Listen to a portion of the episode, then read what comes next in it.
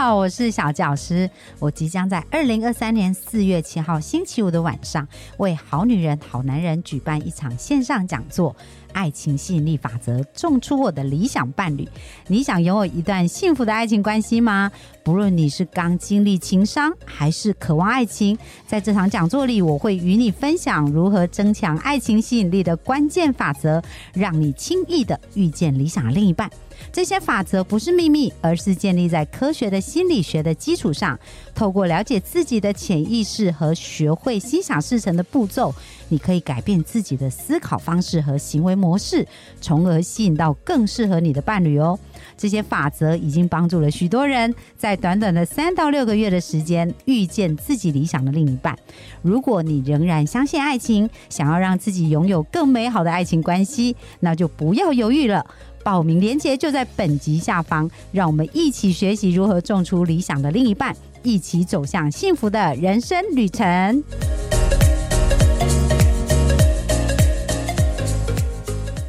大家好，欢迎来到《好女人的情场攻略》，由非诚勿扰快速约会所制作，每天十分钟，找到你的他。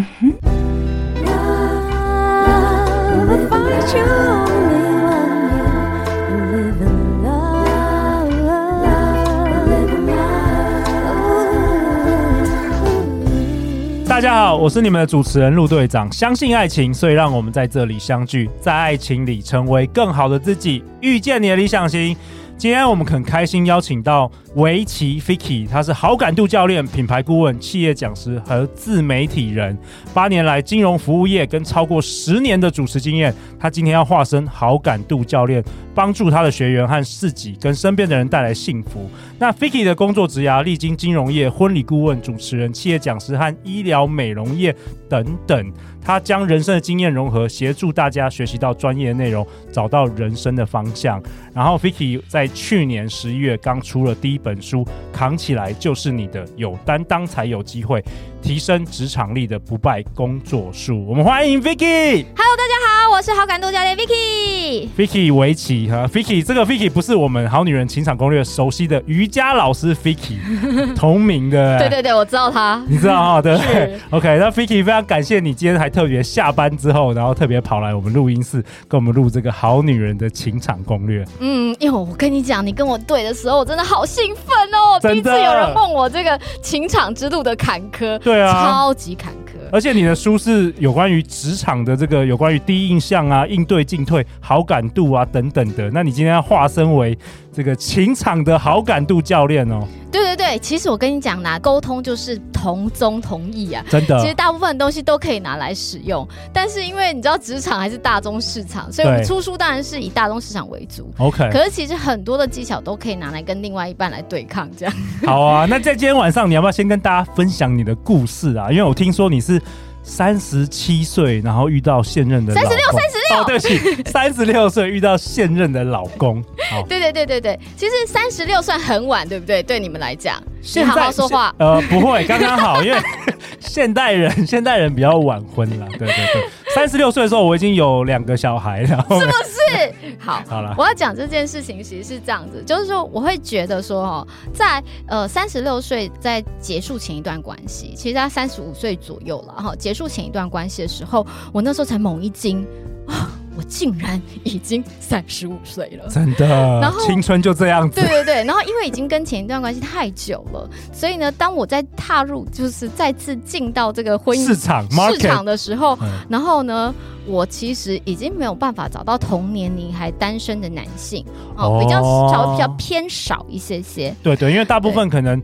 我们下一集的来宾问讲这种高富帅的，可能三十五岁早就已经被抢走了。很多在学校里面可能就已经被人家订走了，没错，对吧？嗯、好，所以那个时候其实我遇到的困难是我才惊醒说，哎，原来三十五岁的市场上是这么小哦。然后再来呢，就是我没有办法靠我认识身边的朋友因为朋友都已经全部都已经当妈了。离婚啊，哦。当妈妈啦，或者是有小孩了嘛，所以我没有办法靠，就是我今天哦是只要认识身边的朋友，我就可以做呃就可以认识我的另外一半，所以呢，我就靠别人帮我介绍，对吧？哦或者是呢，我去参加婚友社，像这样子的一个机构，好、哦、来让我去认识，然、哦、后我同温层以外的人嘛，因为我同温层都已经结婚啦，大部分对吧？OK，所以身为这个职场上的女强人，甚至名女人，你也是鼓起勇气去参加那种很传统的那种，陆队长知道那种很传统的那种什么妈妈型的那种婚友社啊，不然怎么办呢？你说？哦、哇，OK，不过我觉得我觉得蛮不错的，因为很多人其实是很抗拒的。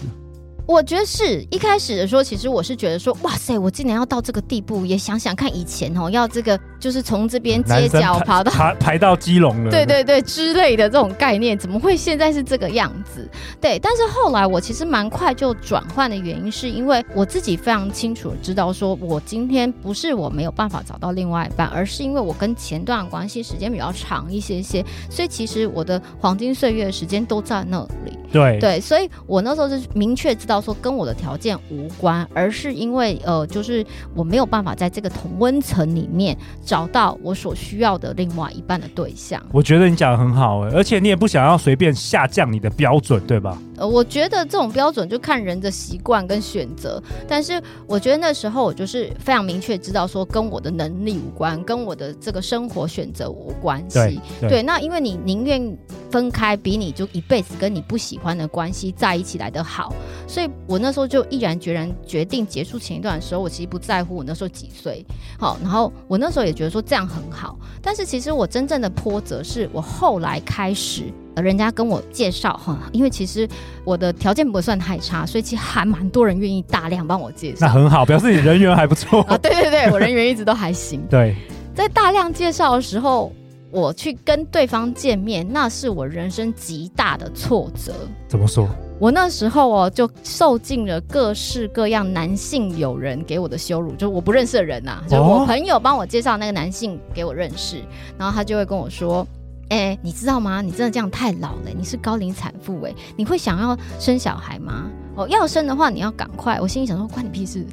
天哪，你说第一次约会就在讲这个？是，是，是哇，哎、欸，我们好女人可能有些人会有类似的遭遇，他们听到这一段，他们可能会有共鸣哦。而且对方是理所当然认为他在跟你聊天，他那个表情并不是他在羞辱你。如果他真的存心羞辱你，他也不会来了，他也不会来这约会了。他其实在讲出他心中一个想法而已，他真正想要讲的东西。但对你来说很创伤啊！你说，我就老娘到底 做这又又没有犯什么错？对，然后然后而且你又想，我就心想，你也不想想看，在我这个岁数可以维持这样是有多不容易的事情？你在说什么鬼东西？这样 你没说看看你，你还不是秃头大肚子，是 不是？哎，也不一定啦，okay, 就是.对，大部分都这样。然后当然有时候他们也会有一些致命的缺点。好，那但是你就会觉得说，哎，我到底要不要过这样的东西？所以你自己心里是很清楚的。但你会发现很多男生，好，也不是说一定都是男生，可是我遇到很多男生，他为什么到那个年纪还单身？他可能是因为他自己根本不清楚他要跟什么样的女性在一起。没错。好，所以呢，你就会觉得说你在问什么东西，你在讲什么？就是比如说，他就会跟你说，好，刚我讲生小孩这件事情。好，如果他真的想说，他觉得，好，你今天为什么那么晚？要不要生小孩？他应该会说，哎、欸，我很喜欢小孩。那你对于这件事有什么看法？就好了嘛。对，会不会 会不会聊天呢、啊？对不对？对啊，不然就是会直接跟我说，哎、欸。你会不会觉得哈，你现在哦，这个学历啊、能力啊、经历都这么好，出来相亲还蛮尴尬的？那我就心想说啊，我就已经坐在这里对面，你在说什么鬼呀、啊？我不尴尬，尴尬的是你吧？哇哦！所以这些男生真的不太会说话，然后他们可能不是故意的，对吧？对，他们可能人也蛮好的，只是对，可能他们也没有这个经验啊，然后太太老实，可能讲出自己想想讲的话。OK，对对对，大概是这样。然后我就会觉得我百般被羞辱，你知道吗？OK。然后有时候你会觉得说，就是比如说我今天啊觉得这个人感觉还不错，然后我们就问他说，哎，那你要不要我们下次去看电影或什么？然后比如他请我吃饭，我就说，哎，那你要不要去看电影这样子？然后我就跟他说，我想要看什么什么电影，然后他就会说。哎、你对我很有意思哈，怎样怎样？然后不要逼陆队长开 开另外一个 podcast 叫分享给男生。了解了解。有些我觉得在这个市场上，我真的觉得很多人靠实力单身。对对，陆队长也是有这个体悟了。毕竟陆队长也办了三百多场活动，是不是？那你那时候大概几岁？我那时候就三十六岁左右啊，就是 Okay, 就是我我整理了一下之前的感情，然后到后来我发现，原来这市场上的男性朋友在这个岁数差不多的人，他其实不太理解他自己要什么，所以他还在单身。再来就厘清我到底未来呃要跟什么样子的人在一起，跟过什么样的生活。这样哦，所以你有写你有写那个我们节目过去好多集讲的伴侣清单吗？哦，其实没有哎、欸。OK，你没有写。对对对我知道那个那个东西，但是我其实，在拜拜的时候曾经写过一次，哦但后来我等一下再跟你们讲。OK OK，不是等一下，如果有机会，我再跟你们讲。好，后来半局清单是怎么样失败的？下下一集，下一集。好好啊，那后来你怎么调试？你怎么调试这样的心情？就后来我就发现，其实就算你今天透过别人介绍，那个别人他可能也只是因为他身边的朋友而决定这个人的条件适不适合你。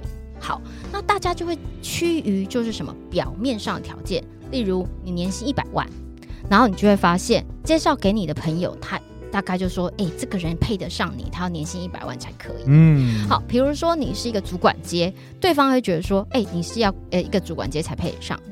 可是事实上，两个人能够长久在一起，好，可能不是长这个样子，他可能中间还有很多很多其他的一些呃配套的措施，或者是一些情感上的交流。对，当然不过那些朋友算好的啦，至少还有初步筛选。啊，你说没有吗？那这种朋友不要交哦，请你不，如果会让介绍给你的另外一半人，请你不要交这样的朋友，就直接跟他绝交这样。好啊，那后来我好奇就是说，嗯，那你后来怎么我后来成功找到你现在的老公？我后来呢就改变策略哦哦，大家听好了，笔记本拿出来。